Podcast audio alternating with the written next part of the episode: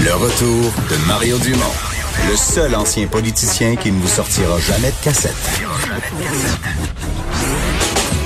Mario Dumont et Vincent Dessureau. Cube Radio. On est de retour, donc pour la prochaine demi-heure, on vous ouvre les lignes, je vous le rappelle, 1-877-827-2346 euh, pour nous rejoindre au téléphone. Euh, il y a déjà des gens en ligne, donc si vous n'avez pas la ligne, persévérez. Et euh, studio en commercial cube.radio, parce qu'il y a aussi des gens qui nous écrivent euh, pour nous parler. Le sujet, c'est vraiment la sortie de confinement. là, il y a le Nouveau-Brunswick qui vient de sortir ça il y a quelques minutes. Le Saskatchewan l'a fait hier. Je donne l'exemple en Saskatchewan, là, dès le 4 on commence par les services médicaux, puis ensuite le plein air. Donc tout ce qui est golf, camping, euh, pêche sont des activités qu'on va reprendre. Deux semaines plus tard, là, ils vont rouvrir les commerces de détail. Dans le cas des provinces de l'Ouest, semble moins forte sur l'école. On va plus reporter l'école en septembre. Nous, au Québec, euh, on a décidé euh, de reprendre l'école quelque part à la mi-mai. Les détails, on les aura au cours de la semaine prochaine, autant pour les écoles que pour le reste de l'économie. Et Vincent, on a déjà un premier, on a déjà une première personne au téléphone. Guylaine, bonjour. Eh, bonjour, Monsieur Dumont. Félicitations de votre, euh, votre émission. Merci. Alors, on déconfine ou pas, là, tout de suite, plus tard? On déconfine pas, monsieur. On déconfine pas. Je suis une dame de 60 ans. Je suis une ancienne préposée bénéficiaire. Mon garçon est soldat dans l'armée. Et puis, euh, mes deux filles viennent de savoir cette semaine qu'elles ont croisé quelqu'un dans un une épicerie, dans une épicerie de. Ah, on déconfine pas. Alors, euh, c'est tout simple. Je fais du diabète, hypertension. Euh, je, je, je, prends soin de mon conjoint qui est euh, asthmatique, qui est diabétique, et puis qui souffre de stress à cause de ses, ses loyers qui ne fonctionnent plus, qui n'a plus un seul sou. Alors, on est dans le stress euh, euh, on est dans le gros stress, là. mais, mais en même temps, vous, vous dites quoi quand M. Legault dit on peut pas, mettons que le vaccin arrive, je sais pas, au printemps 2022, là, à l'hiver, printemps 2022, on peut pas rester un an dans cette situation-là. Non, je euh, sais. Comment est-ce que progressivement on reprend la, la, la vie, là? Ce qui m'inquiète le plus, c'est qu'il n'y a pas de plan. Il n'y a pas de plan. On dit c'est la, la santé des enfants, la santé mentale. On, les enfants n'ont plus rien à manger. Euh, les gens euh, ont des problèmes de santé mentale. Moi, j'ai entendu la semaine dernière, il y a deux semaines ensuite, environ, une dame qui disait, qui était médecin, qui disait que c'était une science le déconfinement. Et puis moi, je trouve aucun aucun modèle de science dans leur approche, monsieur. Ouais. mais en fait, en fait, là, l'approche, on la connaît pas. Là, ils vont parce que là, ils ont lancé toutes sortes de petits principes en l'air, mais on va l'avoir. Mais le plan, c'est la semaine prochaine. Ils vont nous présenter euh, une journée les écoles, puis une journée euh, l'ensemble des autres secteurs de l'économie. Donc, on pourra peut-être juger si c'est plans-là. Mais vous êtes inquiète. Donc, vous, vous êtes... Euh... inquiète. Moi, pour ma part, je ne sors pas. Je, moi, pour ma part, mon conjoint, j'ai mes trois enfants à la maison qui sont chez moi.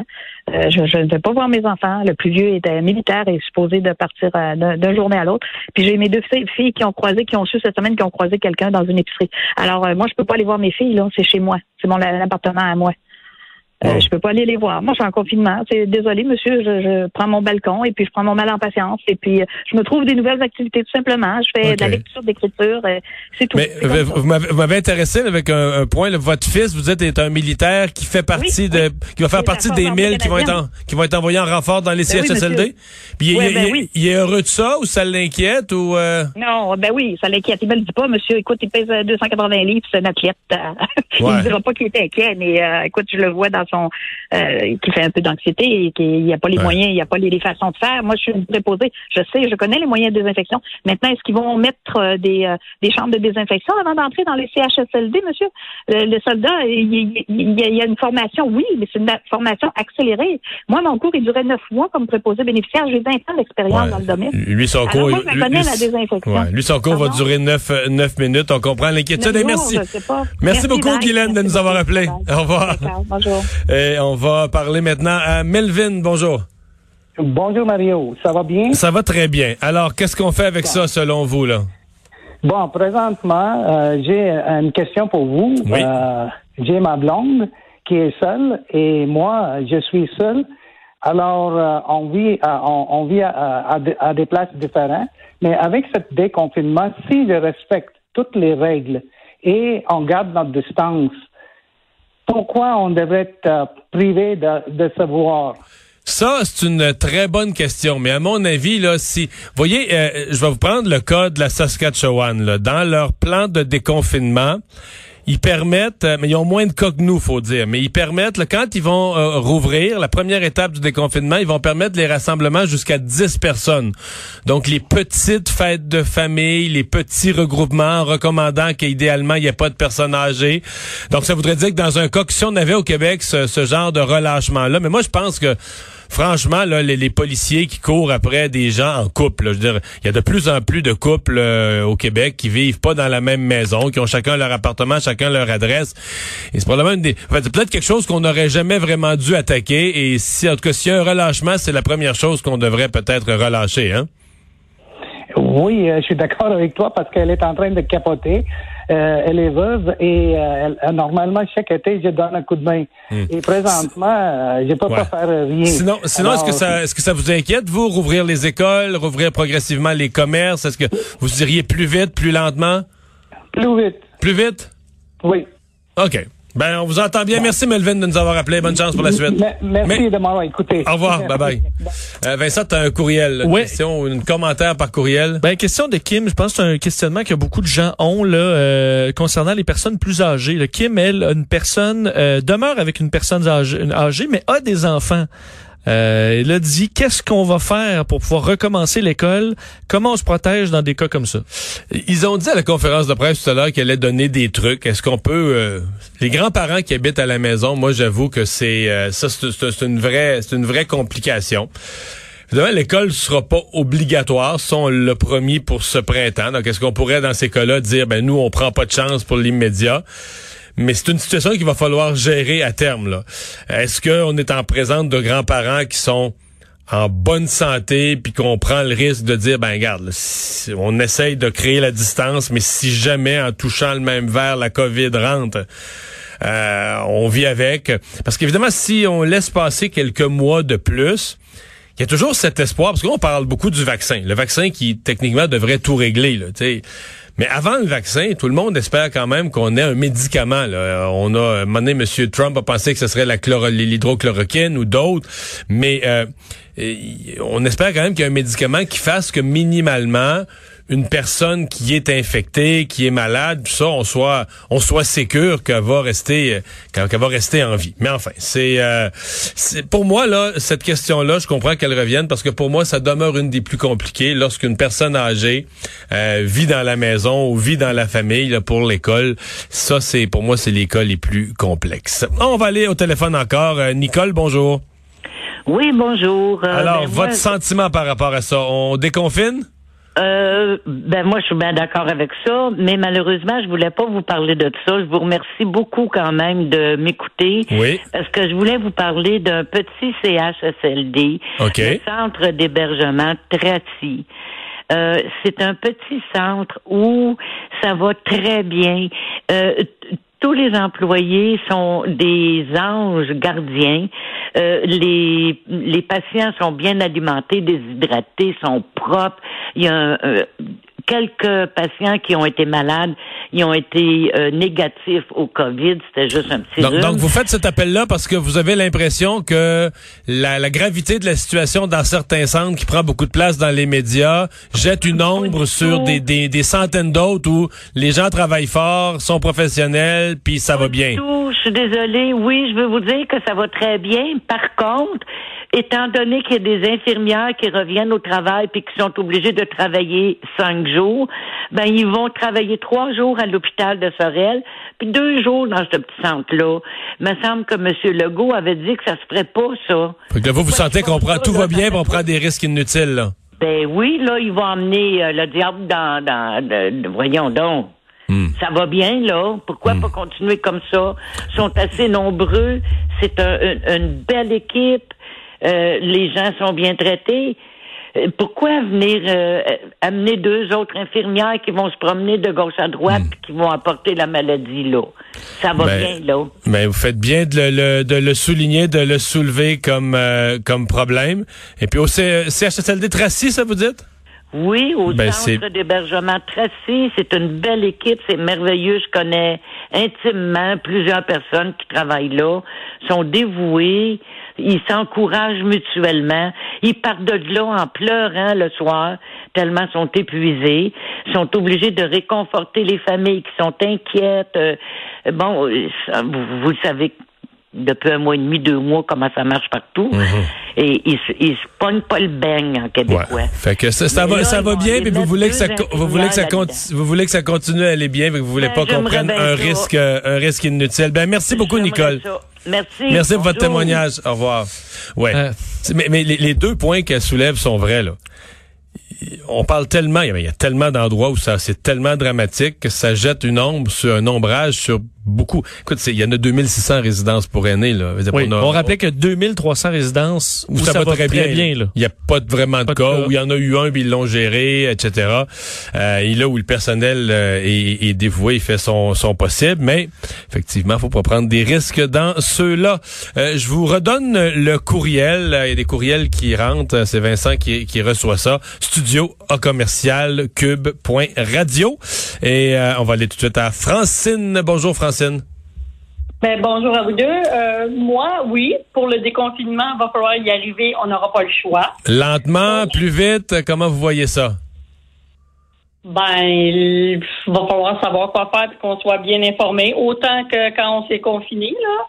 Sauf que ma question, puis vous avez répondu un petit peu là, avant avec une dame, parce que là, moi, j'ai 60 ans, je suis en super forme, je travaille tout le temps, je suis pas arrêter de travailler. Euh, mais mon fils s'en vient rester chez moi parce que là, son appartement est pas prêt. Il va être là en juillet. Puis il y a une petite fille de 8 ans. Là, ce qui m'a fait réfléchir, c'est que si elle retourne à l'école, est-ce que là, je suis à risque? Là, vous n'avez pas parlé un petit tantôt. Ouais, en fait, euh, c'est sûr que s'il y avait une possibilité dans un monde là, vraiment idéal, après son école ou euh, si elle pouvait faire un, un, 14 jours, mais là c'est pas simple à dire, un 14 jours euh, à part, là, séparément.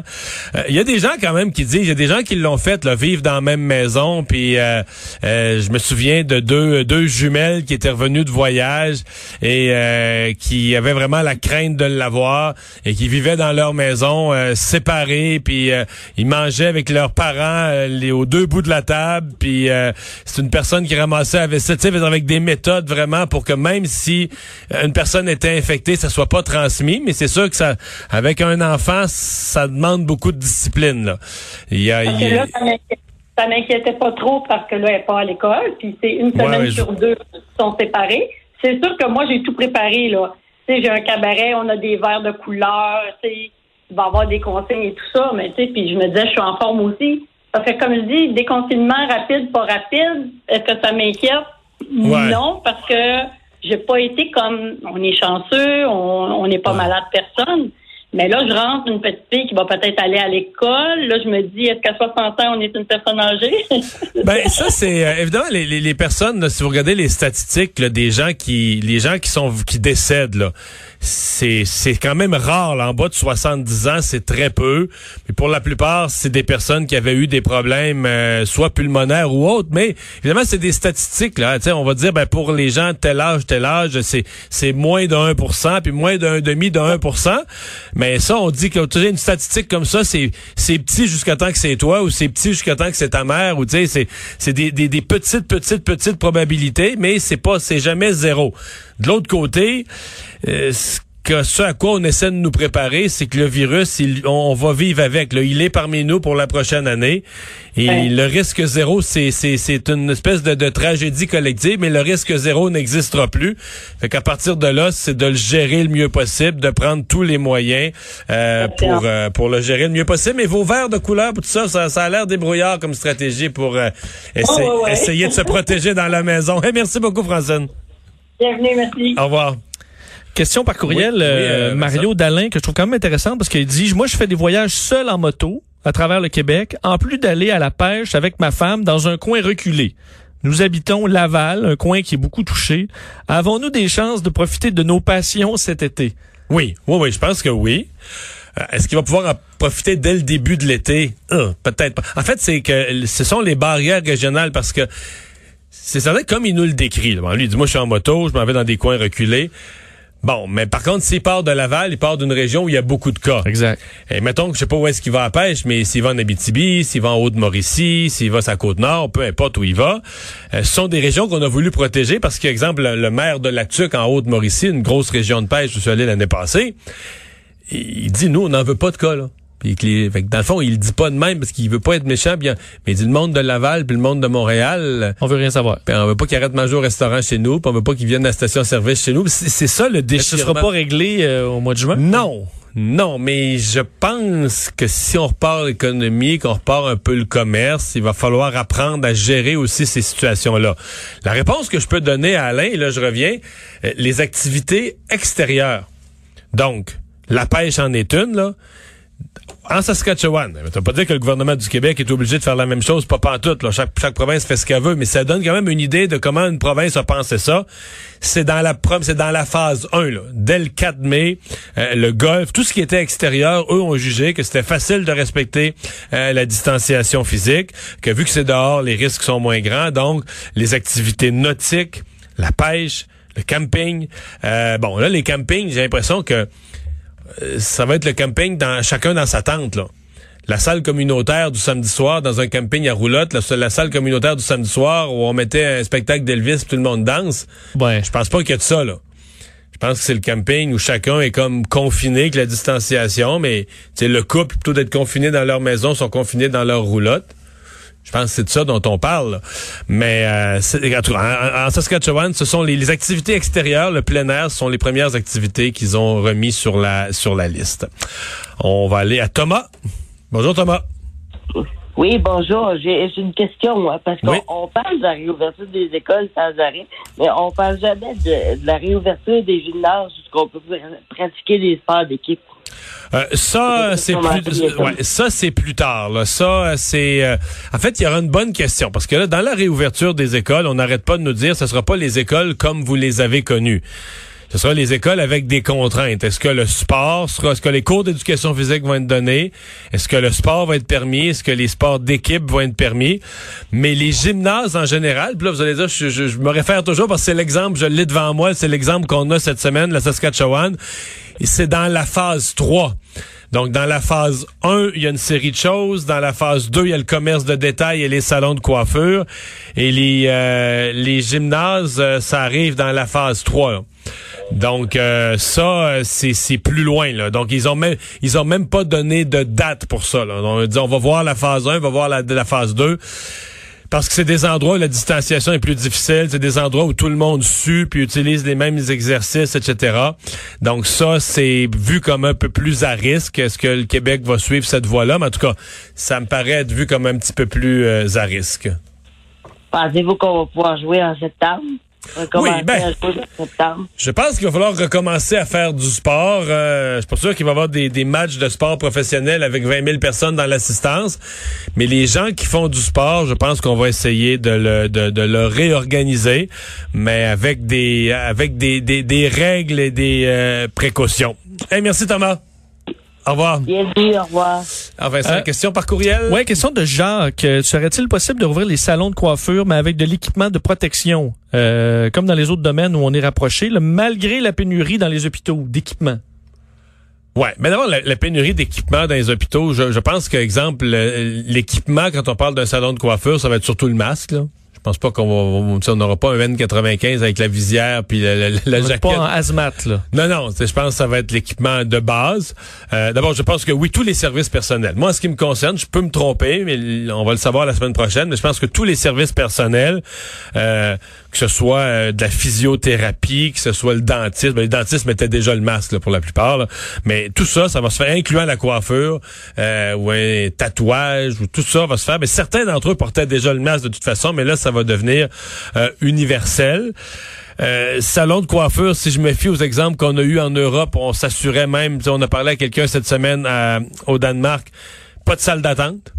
Donc on arrive à l'heure, on donne rendez-vous aux gens, on arrive à l'heure, puis on reste sur le trottoir, puis on rentre quand c'est prêt.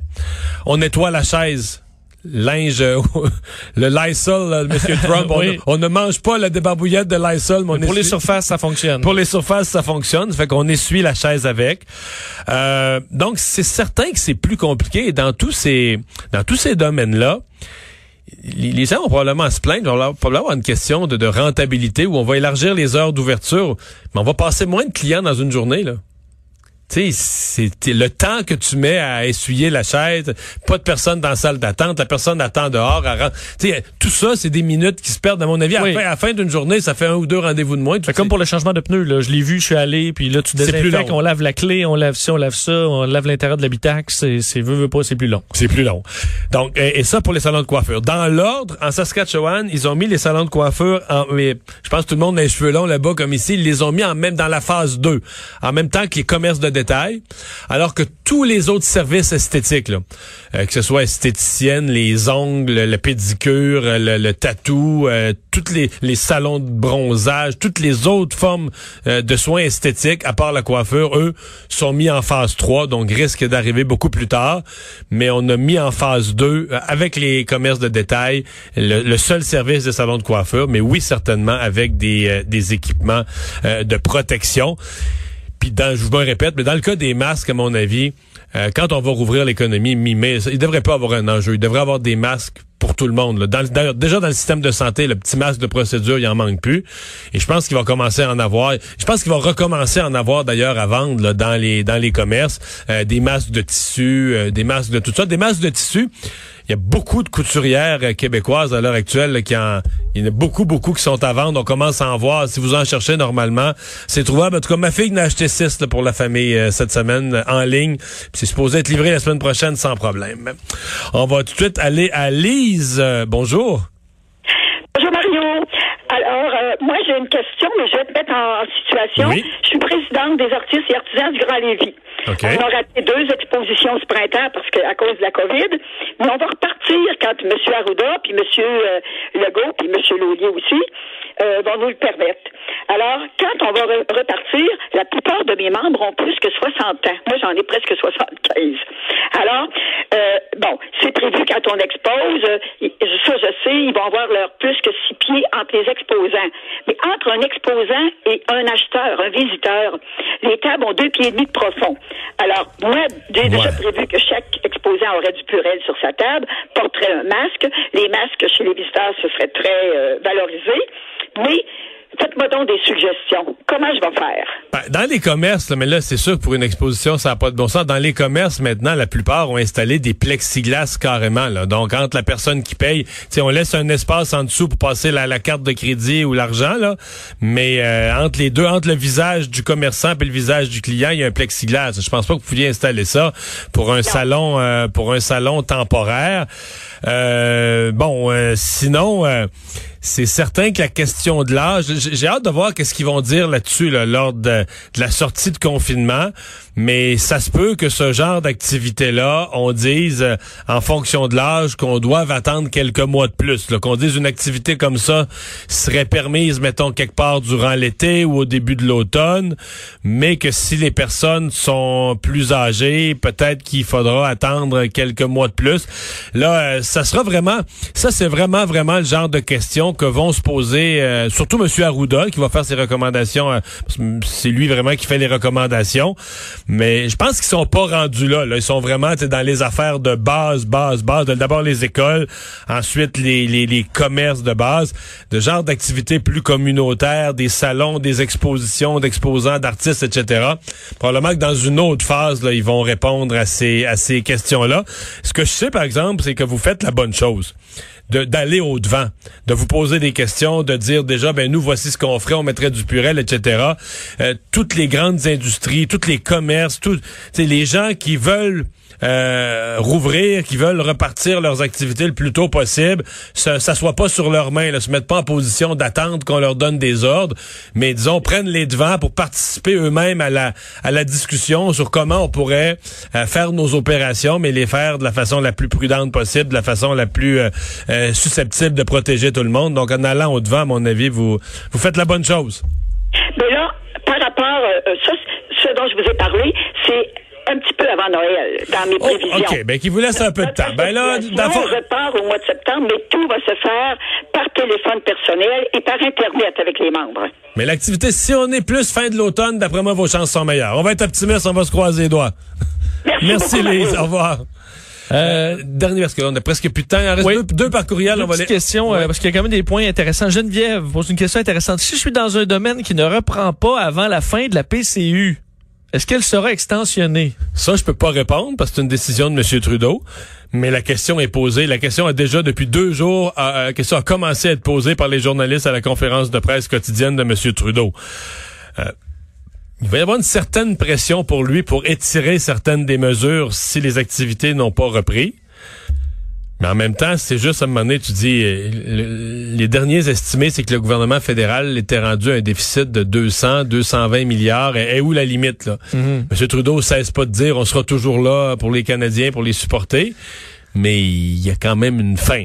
Donc, euh, ce sera à voir. Est-ce que ce sera la PCU ou est-ce qu'on va peut-être ramener les gens vers un programme, tout le monde vers le programme d'assurance emploi avec des règles plus adaptées à la réalité? Est-ce qu'on pourrait ajouter un mois à la PCU pour aller jusqu'à la rentrée? Je sais pas. Euh, mais euh, donc c'est la, question que cette personne-là pose, c'est une question pertinente parce que M. Trudeau, M. Trudeau commence à se la faire poser au quotidien. Je pense qu'il espère euh, il espère pas se la faire poser. Il espère pas avoir besoin de ça parce que les programmes sont tellement coûteux. La question se pose parce que les, euh, la dernière euh, PCU, je pense, va couvrir jusqu'à la première semaine de, de juillet.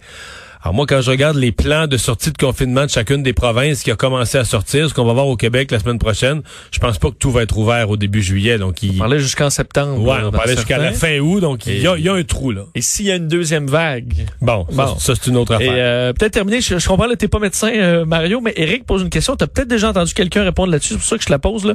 Euh, parce que comme avec les tests pour lorsqu'on fait des dons de sang, ils vont faire pas, ils vont pas tester chaque échantillon, mais tester une batch, pardonne-moi l'expression là. Mais est-ce qu'on peut faire ça avec les échantillons pour tester, par exemple, euh, une cinquantaine de personnes dans un même test pour savoir s'il y a une personne là-dedans qui est infectée, question de faire plus. Je sais pas. Je sais que ce qu'on va faire à un certain point, on va faire des tests aléatoires sur la sérologie pour savoir avoir un estimé de quel pourcentage de la population l'a eu. Parce qu'on sait qu'il y a des gens qui ont eu la maladie puis ils s'en sont à peine rendus compte. Oui. Il y a des asymptomatiques. Il y a une journée qui ont filé bizarre, euh, puis le lendemain était correct. Finalement, ils ont eu la COVID puis ils n'ont pas été plus malades que ça. Surtout parmi les gens, exemple, de 30 ans et moins, 40 ans et moins. Donc, euh, on, va faire ça. Je sais pas comment on va le faire. On avait, ils disaient on pourrait débarquer dans une région, dans un village, dans un quartier, prendre un échantillon puis demander à tester des gens juste pour aller chercher une espèce de portrait de situation de qui, quel pourcentage des gens l'ont eu. C'est le genre d'outil dont la santé publique va avoir besoin pour se faire une idée. Parce que là, le docteur Arruda dit, euh, vous l'avez entendu dans ses conférences de presse, ils n'ont aucune idée. On pense que ce serait peut-être 5 5 à 8, 8 à 10 des Québécois qui l'ont eu. Moi, 10% j'y crois pas. J'ai l'impression que c'est moins que ça. Mais je pense que peu de gens l'ont eu. Il y a des régions entières, là, toute l'Est du Québec, la maladie a très, très peu circulé. On disait New York, les premiers tests qui étaient surprenamment hauts, c'était du 13% pour un, je veux dire, l'endroit qui a été l'épicentre mondial. C'est ça qui est l'épicentre du monde. C'est une grande, grande ville où les gens ont, vécu collés ensemble. Donc, à mon avis, au Québec, c'est pas beaucoup de monde qui l'a eu. Mais ça, c'est c'est une bonne et une mauvaise nouvelle à la fois. C'est une bonne nouvelle qu'on ait réussi à, à, contenir la maladie, que pas trop de gens l'aient eu. La mauvaise nouvelle là-dedans, c'est que tous ceux qui l'ont pas eu sont susceptibles de l'avoir. Les, les régions du Québec, par exemple, où la maladie a pas circulé, ben une des faiblesses, c'est que personne n'est protégé. Donc, si la maladie rentre, mais euh, ben ça, c'est ce qu'on appelle le déconfinement progressif pour essayer de reprendre des activités sans qu'il y ait de de grosses vagues en disant oui la maladie elle va circuler un petit peu on sera pas capable on va la laisser circuler un peu mais on veut pas avoir un run de de cas qui déborde qui déborde sur le système de santé. Merci d'avoir euh, participé. Merci à ceux qui ont appelé. Euh, on va aller à la pause. Ouais on, on, continue un peu la discussion parce que je vous disais les activités de plein air sont parmi les premières les premières qui reprennent. On va parler à quelqu'un qui est dans le domaine du golf au retour de la pause